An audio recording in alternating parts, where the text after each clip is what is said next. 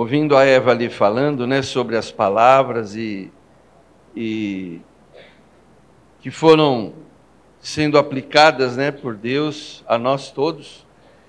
E eu às vezes me sinto estranho porque ao mesmo tempo que eu estou aqui, eu tenho a impressão que eu estou sentado também. Então muita coisa que a gente fala, a gente está se retroalimentando. O pregador é duplamente abençoado, porque ele está falando, mas ele está ouvindo o que ele está falando também. Então, muitas vezes, é, nós, na condição de pastores ou pregadores, também estamos funcionando como ovelhas, recebendo aquilo que nós mesmos estamos passando. Né? É muito legal. E essas três primeiras palavras, pelo que eu tenho entendido, foram voltadas para a questão do amor. E nessa manhã, quando a gente é, ouviu sobre santificação, parece que a coisa está vindo para o lado do compromisso. Eu acredito que talvez essa noite também a gente vai trabalhar esse, esse lado do compromisso. Eu creio que Deus está nos levando assim. Família, tudo de bom, amor e compromisso.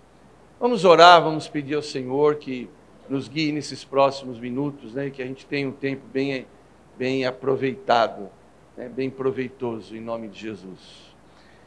Deus, eu te agradeço por esses dias tão preciosos, pelas amizades, pelo compartilhar, pelas conversas, ó Deus, nos corredores, nesse lugar tão gostoso, tão aprazível, é tão legal de se estar, Senhor. Eu te agradeço pelos irmãos, pela forma tão carinhosa que tem tratado a mim e a Gláucia.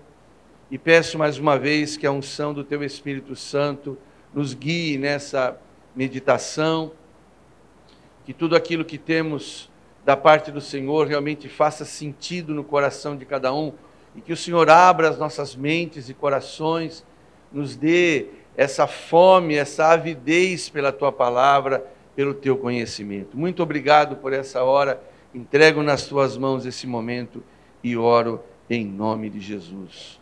Amém. Glória a Jesus. Deus colocou uma ordem no casamento. O marido é o cabeça da mulher. E mais uma vez, essa imagem do marido como cabeça da mulher nos remete a Gênesis. Tem muita gente que pensa que o pecado entrou no mundo através de Eva. Pô, a Eva também, puxa vida. Mas aí tem a pergunta: o que, que o Adão estava fazendo na hora que a serpente fez a abordagem de Eva? Ou melhor, onde Adão deveria estar quando a serpente abordou Eva? Ele deveria estar com ela, né? E o pecado entrou no mundo, e pelo pecado a morte, assim todos morrem, porque Adão, o homem, que deveria estar ao lado de Eva naquele exato momento, não estava. Isso é muito importante quando se pensa em compromisso. E eu acredito que Deus colocou o homem como cabeça da mulher também por isso. Não só por ter criado em primeiro lugar o homem, mas também dizendo agora daqui para frente você vai ser o cabeça. É sua responsabilidade. Olha o que você aprontou. Porque o diabo é muito sagaz. Provavelmente ele esperou o um momento em que Adão não tivesse por perto. Isso são lucubrações, né? São coisas que passam na nossa cabeça, mas vale a pena a gente pensar nisso. O homem foi colocado como cabeça da mulher. E eu acredito que é muito mais fácil um marido convertido levar a sua esposa a Cristo do que uma esposa convertida levar o seu marido a Cristo. Eu conheço e já ouvi, até ouvi aqui nesses dias, né? Esposas orando 10 anos, 14 anos, 20 anos, 30 anos pela conversão do marido. Você conhece algum marido que orou 30 anos pela conversão da mulher? Pode ser que você conheça alguém, mas é bem mais difícil encontrar. Por quê? Porque na ordem da criação e por conta da intromissão do pecado, Deus colocou o homem como cabeça da mulher. E isso não se muda, isso não se altera. Isso é um decreto de Deus. E decretos de Deus a gente não discute. Não está na berlinda, não entra na pauta. Deus disse que é assim, assim deve ser. E eu queria ter como ponto de partida a Primeira Reis, espero que seja a Primeira Reis, não seja a Segunda Reis. Primeira Reis, capítulo 2. Não, mas esse aqui eu conferi. Esse aqui eu falei, eu não vou pagar dois micos no mesmo evento, né? Primeira Reis, capítulo 2. Versículo 1. Eu quero ter como ponto de partida esse versículo. Aproximando-se os dias da morte de Davi, deu ele ordens a Salomão, seu filho, dizendo: Eu vou pelo caminho de todos os mortais. Coragem, pois, e ser homem. Davi dizendo para o seu filho homem que ele deveria ser homem. Bom, mas isso deveria ser óbvio, mas não é. Não é e até hoje continua não sendo. É incrível como nós precisamos dizer para os nossos filhos, para os nossos netos, para os nossos amigos, para os nossos cunhados: olha, seja homem. Na década de 60, 70, as séries de TV, os filmes, as novelas, retratavam os homens como chefes de família, é bom ficar velho, porque a gente ficando velho, a gente tem todos esses registros, né? Eu assisti muita coisa na década de 60, na década de 70, então eu falo de alguma coisa não que eu li, que eu pesquisei na Wikipedia, né? São coisas que eu vivenciei, então eu estou curtindo esse negócio de ter é, mais de 60 anos, a gente tem muita informação para passar. Na década de 60 e 70, os homens eram retratados nas novelas, nos filmes, nas séries, como bons chefes de família, moral ilibada, bons conselheiros, honestos. Era assim. Mas, recentemente, a partir dos anos 90 para cá, nas mesmas séries, novelas e filmes da televisão, os homens aparecem geralmente como bobalhões, infantilizados, ou extremamente brutos e violentos, ou então com inclinações homossexuais. E isso é um retrato da sociedade, onde a, a identidade masculina ela está sob suspeita.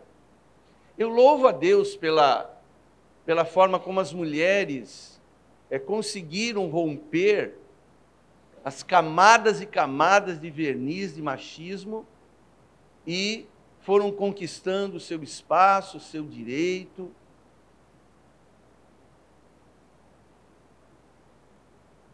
Leis que protegem a mulher, isso é muito legal. Isso é alguma coisa irreversível que deve continuar e deve se aperfeiçoar. Mas a contrapartida não está caminhando da mesma maneira, porque os homens estão com a sua identidade masculina indefinida. É incrível como a mulher sabe o que é ser mulher e sabe qual é o seu lugar, sabe qual é a sua postura. E os homens, e eu estou me referindo não aos homens da, da minha geração, os mais antigos, mas os mais novos, principalmente. Mas nós também, eu sofro também com isso. Isso tem produzido uma geração de homens confusos, no desempenho do seu papel no lar, inseguros. E a gente percebe que não dá para falar de família, de casamento, de lar, de ajuste conjugal, sem que a gente dê um destaque para o homem. Salomão teve muitos percalços na vida. Mesmo que Davi tenha chamado ele no canto e disse: Seja homem, coragem e seja homem. Ele teve muitos percalços, ele teve muitos problemas. Mas ele deixou o livro de Provérbios, onde parece que ele registrou aquilo que o impactou quando o pai disse para ele: coragem e seja homem. O livro de Provérbios foi é, intencionalmente escrito para os homens. A Bíblia no Antigo Testamento ela tem esse perfil. As mulheres não tinham é, o espaço, a consideração, a atenção que elas têm hoje. Então nós vemos em Provérbios que um tempo mais feliz em família passa necessariamente pelo homem, ou pelo menos um certo tipo de homem que Deus espera que nós sejamos, nós homens. Não se pode falar em família tudo de bom se o homem da casa não for tudo de bom, ou se não for aquilo pela qual Deus o criou. É através do marido que vem as bênçãos, que vem a estabilidade, que vem a tranquilidade, que vem a provisão, que vem a administração, que vem a sombra protetora.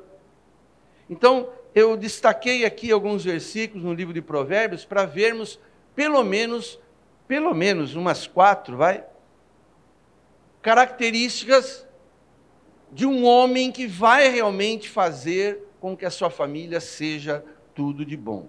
Primeiro versículo, Provérbios 24, versículo 3, versículo 4. O homem, como Deus quer que ele seja, para que a sua família seja tudo de bom, é um homem que chama para si a responsabilidade. Diz assim Provérbios 24, 3: Com sabedoria se constrói a casa, e com discernimento ela se consolida. Pelo conhecimento, os seus cômodos se enchem do que é precioso e agradável. Então, isso se espera do homem, que ele chame para si a responsabilidade do lar. 1 Timóteo 3,4. Ele deve governar bem a sua própria família, tendo os filhos sujeitos a ele com toda dignidade.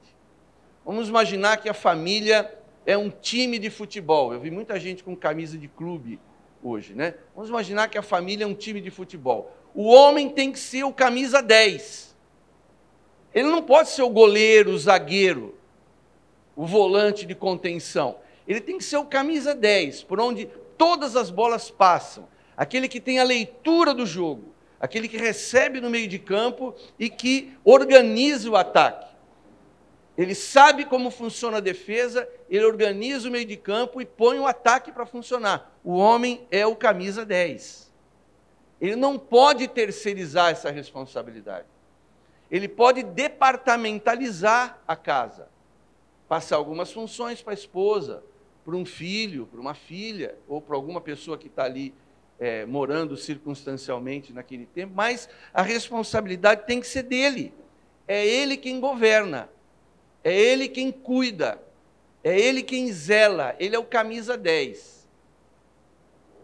Segundo, Provérbios 16, 32 se espera desse homem, cuja família será tudo de bom, que ele seja estável emocionalmente. Provérbios 16, 32. Melhor é o homem paciente do que o guerreiro, mais vale controlar o espírito do que conquistar uma cidade. O homem é aquele que é o termômetro ou o termostato, é aquele que mede a temperatura e fala, gente, espera aí, está muito quente isso aqui. Ô, pessoal, está muito frio isso aqui. O homem ele tem que ser aquele que acalma. A Glaucia sempre fala para mim, Sérgio, você é aquele que tranquiliza, não se esqueça. Eu, ah, sim, é verdade. Tá. Mas você está meio apavorado, você está. Onde está com a tua cabeça aí? Você é o tranquilizador. Veja, não é fácil, são 35 anos de casado, e muitas coisas a gente aprende na raça. Ser aquele que apaga o fogo. O homem, ele não é apenas o camisa 10, ele é o bombeiro. É aquele que tem que ter estabilidade emocional para entrar num prédio em chamas e dizer: calma que eu cheguei. está comigo, está com Deus. Então, a esposa e os filhos esperam isso de nós. Eles não somente esperam isso de nós, como eles precisam que nós sejamos assim. Eu sei que o meu pai não passou 100% essa informação de homem para mim. Aliás, eu eu já disse várias vezes na igreja, em algumas ocasiões, a gente até, quando é o assunto, a gente comenta, eu esperei muito do meu pai afirmar a minha masculinidade, uma coisa que ele não fez. É o pai que afirma a masculinidade, que afirma a feminilidade dos filhos, porque é ele o regulador da temperatura emocional. É ele que dá a estabilidade emocional da casa a família perdeu um ente querido, ele deve ser aquele, aquela estaca onde as pessoas vão se segurar e se apoiar. Deus deu ao homem a capacidade do autocontrole. Isso não significa que a gente não chore, que a gente não se desespere, que a gente não se entristeça, ou que a gente não deve demonstrar as nossas emoções. Não mas nós devemos ser um ponto de contato entre o céu e a terra para a nossa família. Na hora que estoura o problema, todos devem fazer a seguinte pergunta: cadê o papai? Eu preciso do papai agora. Quando Davi chamou Salomão e disse: ser homem, pode parecer uma redundância que ele estava diante de um personagem do sexo masculino. Mas ser homem é mais do que ser uma pessoa do sexo masculino. Vocês estão me acompanhando? Uma coisa é você ser do sexo masculino, outra coisa é você ser homem. São duas coisas distintas. Tá certo, é importante, você está fazendo academia, está na musculação tudo mais. Mas é melhor você desenvolver o seu domínio próprio do que os seus bíceps, ou quadríceps, ou qualquer outro músculo necessário para você se manter uma pessoa forte. Olha o que diz lá, 1 Timóteo 4,7: Exercita-te a ti mesmo na piedade. Na Bíblia, na linguagem de hoje, diz: para progredir na vida cristã, faça sempre exercícios espirituais. Se alguém tem que se exercitar espiritualmente dentro de casa, é o homem. Eu não posso esperar que a minha mulher ore mais do que eu. Ela até deve orar mais do que eu. Mas eu devo orar o suficiente para mantê-la firme nos caminhos do Senhor. Eu devo ser mais crente, eu devo ser mais honesto, eu devo ser mais sincero, eu devo ser mais conhecedor da Bíblia, eu devo chamar para mim a responsabilidade espiritual e eu devo ser aquele bastião emocional da casa. Isso não tem nada a ver com temperamento, ou ter sangue espanhol, italiano ou português. Isso tem a ver com uma resposta que a gente dá à pergunta que Deus nos faz. Ou você acha que somente Davi disse isso para Salomão? Não, Deus está dizendo para mim todo dia, Sérgio, coragem, seja homem. Deus está dizendo para você também, coragem, seja homem, enfrente isso aí, toma a frente dessa situação, decida. A bola está com você, a bola está na marca do pênalti, corre lá e coloca no balança a rede. Muitas vezes nós homens somos vacilantes, e um homem vacilante dentro de casa é um transtorno para o lar.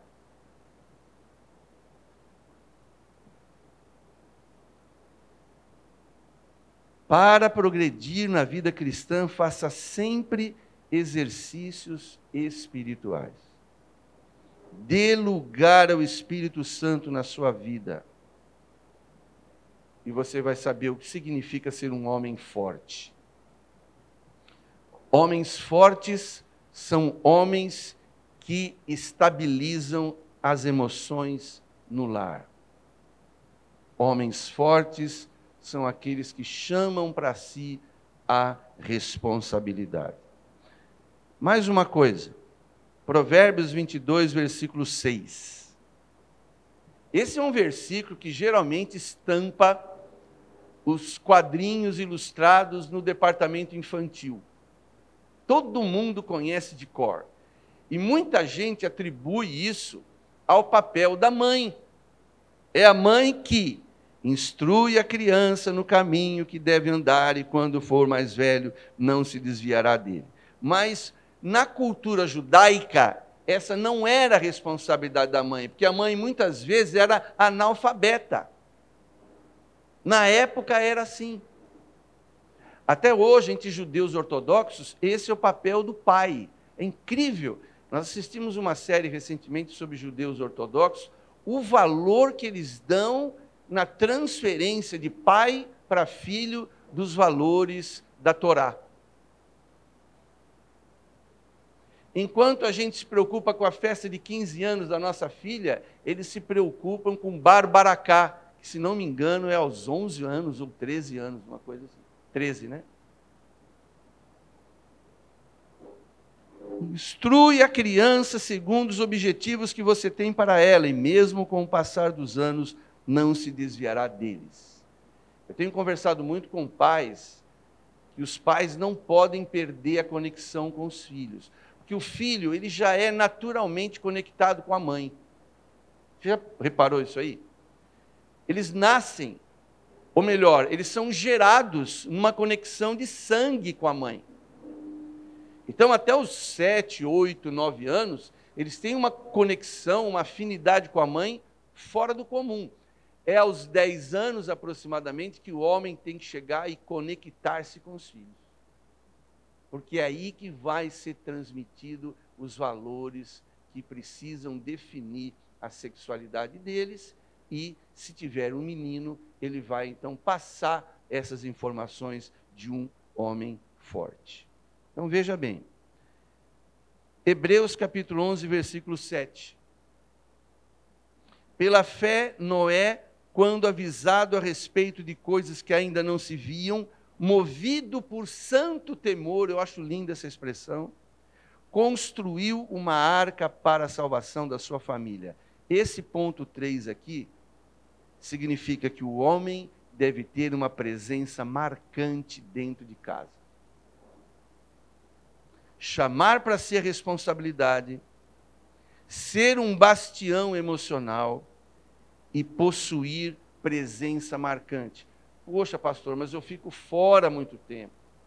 Eu fico fins de semana fora. Eu chego a ficar 15 dias fora. Mas quando você está em casa, você vira a chavinha, que os homens geralmente vêm para casa e estão em casa. Mas, né, estão, só que não. E um dia eu tive numa igreja e eu acho que eu ia ministrar para casais, era um fim de semana. E um dos pastores chegou para mim e disse: Pastor Sérgio, o senhor tem que falar esse negócio de videogame. Está demais. Os casais mais novos aí, o camarada. Inclusive, ele me contou que estava tendo uma, uma, uma célula, um grupo, um grupo, uma reunião assim, e todo mundo compartilhando a palavra. De repente, três rapazes deixaram as esposas lá e saíram. Ó, oh, nós temos um compromisso. Hum. Ah, com um compromisso, tal, tal. Não, elas já estão sabendo, tal, tal, tal, está tudo certo. Oh, irmãos, Deus abençoe, a paz do Senhor, pá, pá, pá, pá, pá, e tchum, tudo para o videogame, fiel o nariz do videogame. Quando a gente casa, e a mulher é mais fácil, ela faz isso com mais facilidade. Ela encerra o ciclo da vida de solteiro e abre o ciclo da vida de casada. As mulheres fazem isso. Elas sonham com isso, elas planejam isso. Então, quando isso acontece, elas já estão totalmente e emocionalmente prontas para adentrar esse novo recinto que é a vida conjugal. Os homens tem muita dificuldade de encerrar o ciclo de solteiro. Agora, se não encerrar o ciclo de solteiro, não vai abrir o ciclo de casado. E aí os problemas vão surgir abundantemente. Antigamente era futebol, era o bilhar, era reunião com os amigos e tal. Hoje, aquilo que era externo, né, que era presencial, se tornou algo virtual, quer dizer, entrou para dentro de casa. É uma coisa mais perigosa ainda, mais pegajosa ainda. Então, quando nós lemos aqui que o homem deve ter presença marcante, e eu dei como exemplo a vida de Noé. Poxa, se eu fosse da família do Noé, falando, ô, ô, ô, pai, explica para mim, o que, que você falou? Olha, vai chover, vai inundar tudo, nós vamos construir um barco para a gente não morrer. Meu, para o Noé convencer a família dele de que ele estava falando a verdade, ele tinha que ter uma presença marcante, ele tinha que ser alguma pessoa que a palavra era carregada de autoridade. Não, o pai falou, está falado. Porque até então não havia chovido. Não se tinha notícia de água que caísse do céu, ou a probabilidade de o lugar onde eles estarem seria inundado. Agora, para Moisés, para Moisés, olha, para Noé, conseguir o apoio da família, ele tinha que ter construído um relacionamento que fizesse dele uma presença marcante no lar. Instrua a criança. Prepare uma arca para a salvação da sua família. Seja presente. Participe. Integre a sua família vista a camisa e faça os membros da família vestirem a camisa também. As mulheres têm muita facilidade para isso. Mas os homens demoram a encerrar o ciclo de solteiro. Talvez essa seja uma palavra até para o pessoal mais novo aí. Feche esse ciclo de solteiro. É, é, é meio assustador isso, né? Acho que os homens vão entender o que eu estou falando. As mulheres acho que não dão entendendo, mas os homens vão entender. É meio assustador fechar o ciclo da vida de solteiro. Porque o homem é muito lúdico, ele é muito brincalhão, ele é muito é, apegado ainda àquela, àquele período de solteiro em que as coisas eram todas levadas na brincadeira. E agora a vida de casado chama você para a responsabilidade nasceu primeiro o segundo filho, né? Eu lembro que uma vez a, a, a Glaucia estava grávida, alguém chegou para mim e falou assim: aproveita dormir, hein? E depois que teu filho nasceu, você não dorme mais. Começou a me amedrontar. Eu não, peraí.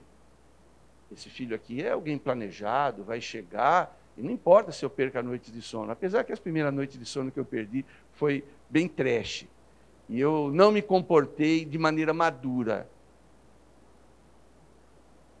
Mas, amados, além de chamar para si a responsabilidade, de ser um bastião emocional e ter presença marcante, é necessário mais uma coisa. Provérbios 12, 24.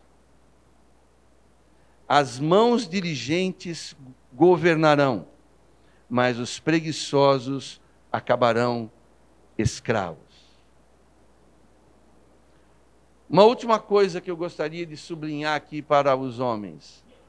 O homem tal qual Deus quer para um lar e uma família que vai ser tudo de bom, ele precisa não apenas ter uma presença marcante, ele tem que ter uma liderança incontestável. Nasceu homem, nasceu para liderar o lar. Isso é inalienável mesmo que a esposa seja uma excelente comunicadora, uma pessoa mais bem preparada intelectualmente, uma pessoa de um emocional estável, uma pessoa que tem até é, uma contribuição financeira maior que a sua para dar no lar, a liderança masculina precisa ser incontestável.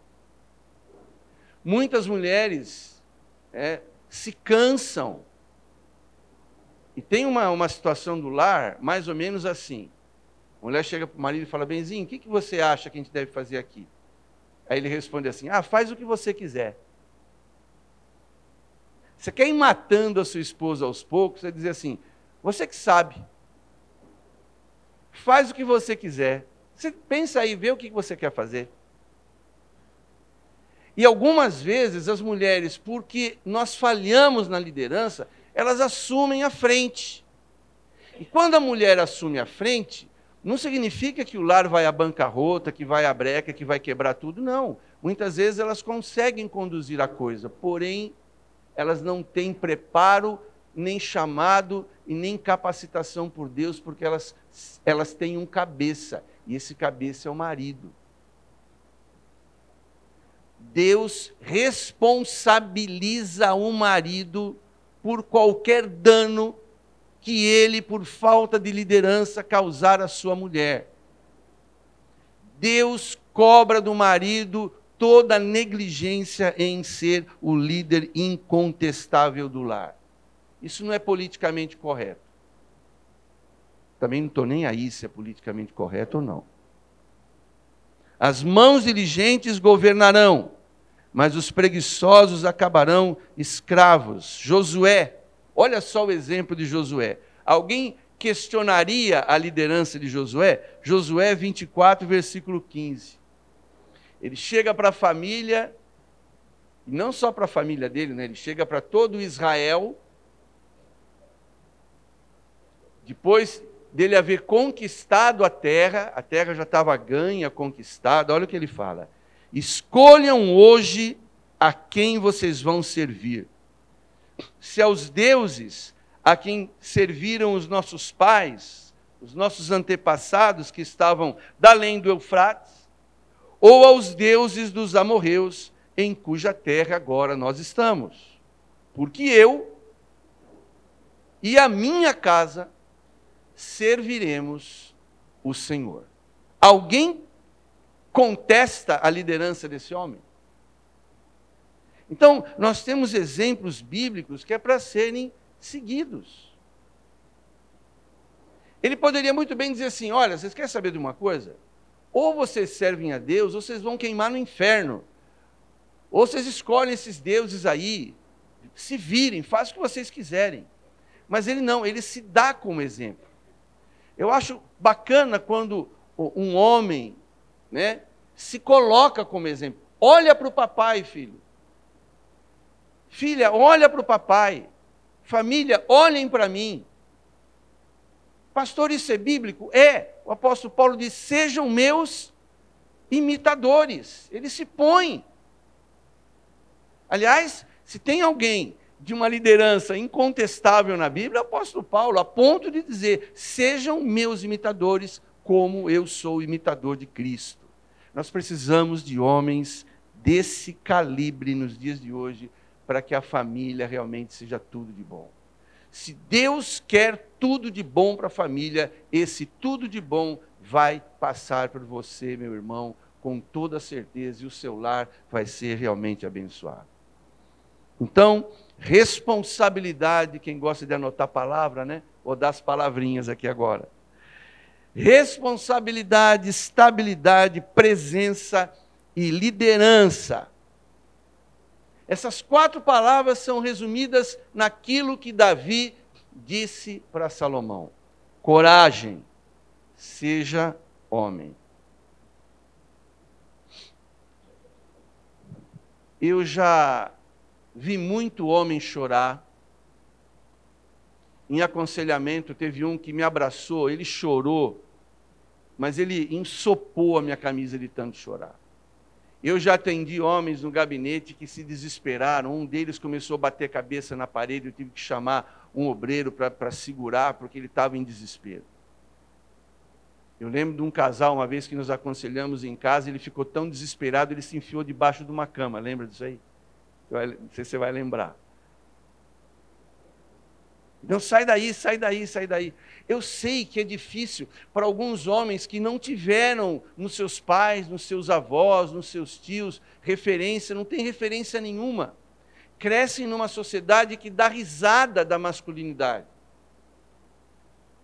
E muitas vezes a esposa de uma personalidade forte, ele tem muita dificuldade. Quando ele ouve o pastor falando sobre esse, essa, esse perfil, ele fala: Pastor, esse cara não sou eu.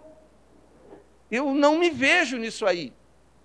E mesmo que eu entenda isso, que eu creia nisso, que eu estude isso, que eu procure me aperfeiçoar nisso, eu não consigo virar a mesa em casa. Eu não sou essa pessoa, eu acredito que eu nunca serei. Mas nós cremos num Deus que ressuscita mortos. Nós cremos num Deus que levanta homens. Nós cremos num Deus que transforma e capacita homens. Pedro era fanfarrão. Não, Senhor, imagina se eu vou te trair, se eu vou te abandonar. Eu, de jeito nenhum. E ele já tinha um certo é, prestígio, porque um dia Jesus chamou e ele andou sobre as águas. Então ele já tinha aí um, um currículo vitae invejável. Ele tinha saído do barco, tinha andado sobre as águas. Então ele chegou, encheu a boca na presença dos discípulos: Não, eu nunca vou te abandonar, eu nunca vou te deixar. E o Senhor falou: Não, antes que o galo cante três vezes, duas vezes você vai me negar. E Pedro: Não, isso não vai acontecer. Mas Pedro falava sem se conhecer.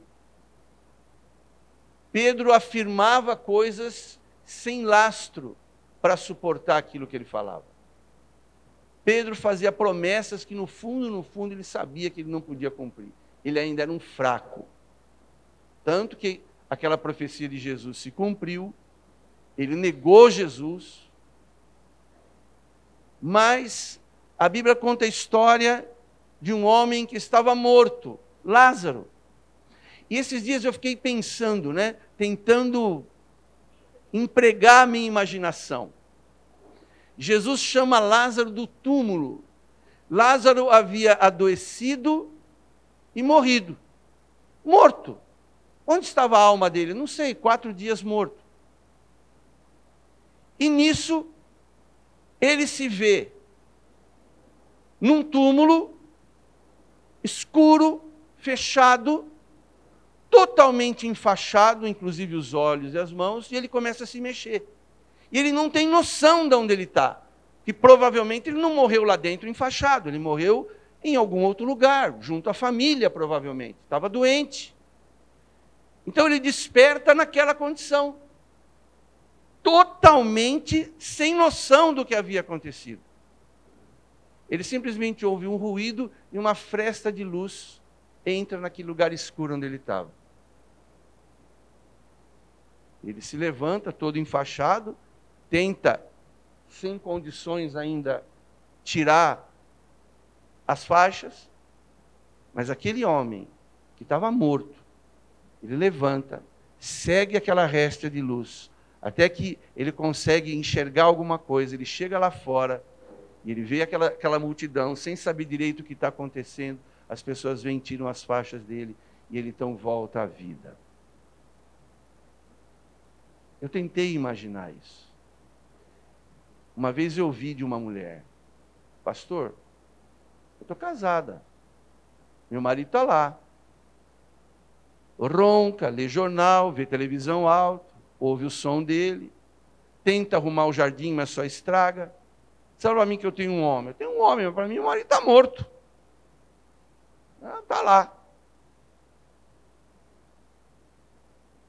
O nosso Deus pode levantar homens que, diante desse perfil que nós compartilhamos aqui, pode dizer, pastor, eu não sou essa pessoa, mas Deus pode fazer de você uma pessoa melhor ainda, te levantar. Muitas vezes os homens carregam culpas, mas o Senhor, Ele resolve essas culpas no poder do seu sangue. Muitas vezes você já passou por momentos de vergonha, tem frases que ficam ecoando dentro da sua mente que te inferiorizam, te ridicularizam, te jogam para baixo, mas Deus conta com você. Você é o cabeça da casa. Você é o camisa 10. Você é o que organiza o time. Você é o bastião emocional. Você é aquele que é o líder. Eu não preciso ser homem, eu sou. Eu só tenho que assumir a minha condição. O que Davi estava dizendo a Salomão, assuma a condição que você já nasceu. Seja aquilo que Deus te criou para ser. Você não precisa inventar roda. Você não precisa gritar quem manda aqui sou eu. Não. Você não precisa se impor pela truculência. Você não precisa comprar o coração da sua família. Você tem que ser aquilo pela qual Deus te criou. Mesmo que você esteja numa condição tão paupérrima que você fale, pastor, eu não sei se eu consigo ser tudo isso que a Bíblia diz. Sim, você consegue. Yes, we can.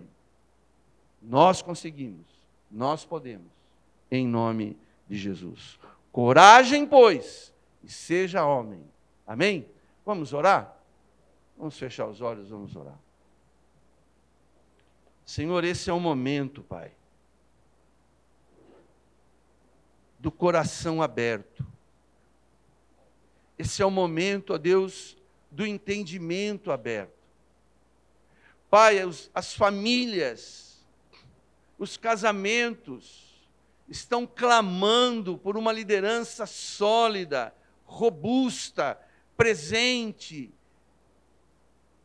que lidere, que abrace, que proteja, que suporte, que seja um muro, que seja um teto, que seja um alicerce. Obrigado, Senhor, por ter nos criados homens.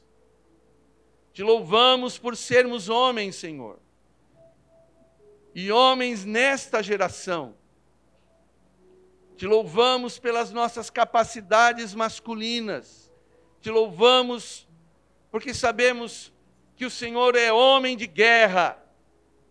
Homem de guerra é Jeová. O Senhor é o grande exemplo. Pai, nós temos em nós o estigma do guerreiro, do lutador, do que enfrenta. Nós temos como exemplo Davi, porque Davi não apenas disse para Salomão ser homem, Davi ainda era adolescente, disse: Quem é esse incircunciso filisteu? para se levantar contra os exércitos do Deus vivo. E nós vemos aquele menino que já era homem há muito tempo, que já tinha enfrentado um urso e um leão, ir à frente da batalha, rejeitar a armadura de Saul, porque ele confiava no Senhor Deus Todo-Poderoso. E nós te agradecemos porque ele pegou aquela funda, aquelas pedrinhas, olhou nos olhos daquele gigante e disse: Hoje mesmo eu vou entregar o teu corpo às bestas feras da terra, vou cortar a sua cabeça e todos vão saber que há Deus em Israel. Senhor, nós também, como homens, queremos enfrentar as lutas do lar e dizer para o diabo: há um Deus na igreja Queremos ver, ó Deus querido, os inimigos da família caindo por terra, porque nós somos intercessores. Senhor, nós te louvamos, porque o Senhor escolheu doze homens para andarem contigo, e colocou sobre os ombros desses doze homens o início da igreja, que em poucos anos virou o mundo daquela época de ponta cabeça, chegou em Roma, se estabeleceu e dois mil anos se passaram e nós estamos aqui citando as palavras daqueles homens que estavam no cenáculo ceando com Jesus. Pai, levanta os líderes, os homens dessa geração porque as mulheres estão preparadas, elas intercedem, elas se santificam, elas geram filhos, elas criam esses filhos com todo carinho, com todo amor, com toda atenção. E nessa geração, elas saem de casa para trabalhar e passam perigos, passam assédio, sofrem uma série de problemas, contribuem com a casa, elas se desdobram uma, duas, três, em cinco, em sete pessoas. Não nos permita, Senhor nos acovardar diante da nossa missão. Enche-nos do teu espírito, nós te pedimos em nome de Jesus. Amém. Pastor.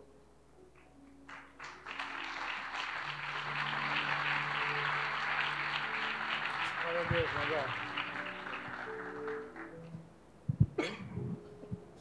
Glória a Deus. Aumenta só um pouquinho o microfone. Queria que os homens ficassem em pé.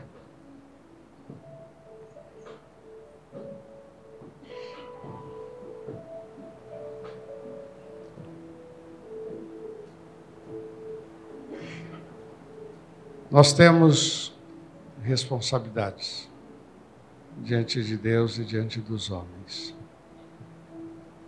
Responsabilidade diante da nossa família, diante dos nossos filhos. Eu queria orar com vocês. Que Deus dê graça.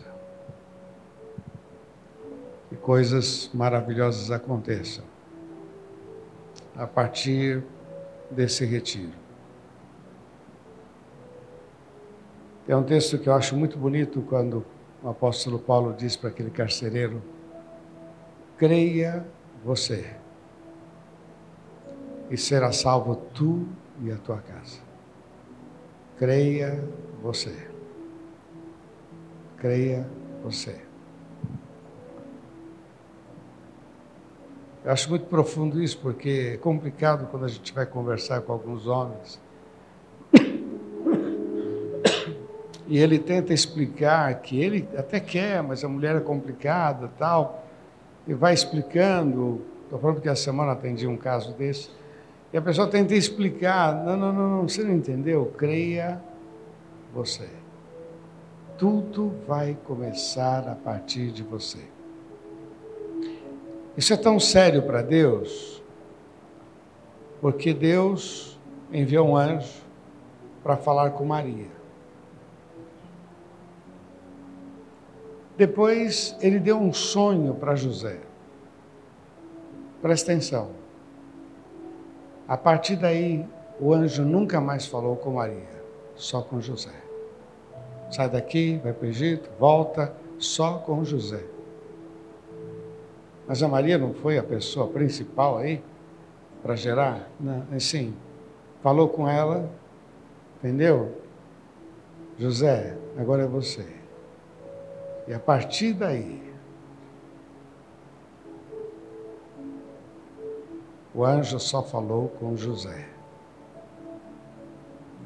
Deus não abre mão da sua dessa hierarquia. Deus estabelece princípios, Ele não abre mão de princípios. A gente pode afrouxar, Deus não, Ele continua sendo firme. Porque tudo está. Já pensou se Deus afrouxasse? O mundo, sistema solar. Não, tudo continua em perfeito estado porque Deus não afrouxa. E um verso que é muito gostoso para mim, que diz assim: Se te mostrares fraco, no dia da angústia, tua força será pequena. É no dia da luta que você vai respirar fundo e vai dizer: Eu vou enfrentar esse gigante. Eu vou enfrentar esse problema. E é muito interessante porque a gente pratica muitas coisas da palavra que dá um trabalho tremendo. Falar a verdade. Não é mais fácil falar mentira? Mentira chuta para frente. Mas não, falar a verdade custa caro. Ser honesto custa caro, hein? Vamos falar a verdade. Desonesto, meu. Compra, não paga e vive essa vida irregular não, eu sou honesto. Não pego o troco errado, sou honesto. Você batalha. E muitos ainda dizem que você é bobão. Não, estou fazendo. Isso é certo? Então, toda essa prática que a gente exerce, aprende, você vai ver grande resultado lá na frente, meu irmão. Você vai ver grandes resultados lá na frente você vai ver a glória de Deus na tua vida. Eu queria orar com vocês e queria que as mulheres estendessem as mãos e orassem pelo seu marido, orassem pelos homens, mas principalmente o seu marido. Peça a Deus, Deus abençoa o meu marido. para que ele seja realmente um homem de Deus, uma referência para a nossa casa. Não que não seja, mas é, é uma questão agora de liderança, é o que a gente aprendeu hoje. Liderança. Olhe, em nome de Jesus, feche teus olhos. Pai, nós te louvamos, ó Deus. Oh Deus, nós te exaltamos. Tu és um Deus maravilhoso, ó Pai, e nós recebemos esta palavra, palavra especial, palavra desafiadora, Senhor. Palavra que nos ajuda, Senhor, a refletir sobre a nossa posição, os nossos deveres, ó Pai. Senhor, temos aprendido que a obediência nos leva a grandes milagres. Temos aprendido que a obediência é a maior prova de fé. Assim, meu Deus, que a tua mão esteja sobre nós. Senhor, nós precisamos de ti. Nós queremos ser o homem que o Senhor quer que sejamos. Nós queremos ser o homem que inspire a nossa família. Nós queremos ser o homem que dê segurança para a família. Nós queremos ser o homem que reflita a tua glória. O homem que a palavra tem peso, que a palavra tem cura Senhor, abençoa cada um desses. Oh, meu Deus amado, estende as tuas mãos sobre cada coração. Muitos têm as suas dificuldades, mas na medida que Lázaro ouviu aquela voz, vem para fora, e pulando, com muita dificuldade, mas ele foi foi vencendo, vencendo, vencendo.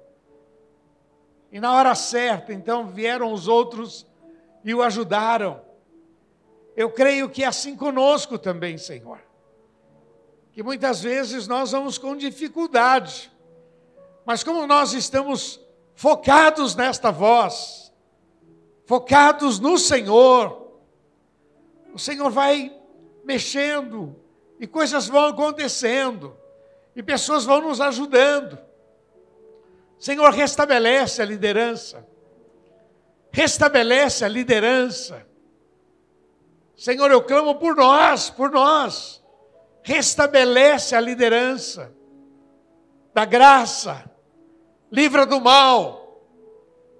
Abençoa estes homens.